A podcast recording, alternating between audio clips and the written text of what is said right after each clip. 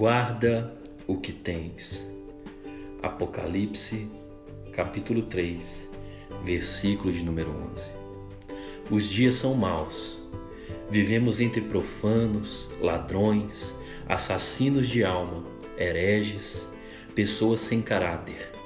Mas é preciso conservar nossa integridade na dependência do poder de Deus devemos conservar a nossa coroa, que nos foi dada por Jesus quando ele cumpriu sua missão na terra, morrendo na cruz. Jesus virá, ele prometeu, para buscar a igreja fiel, que vive em sua total e exclusiva dependência.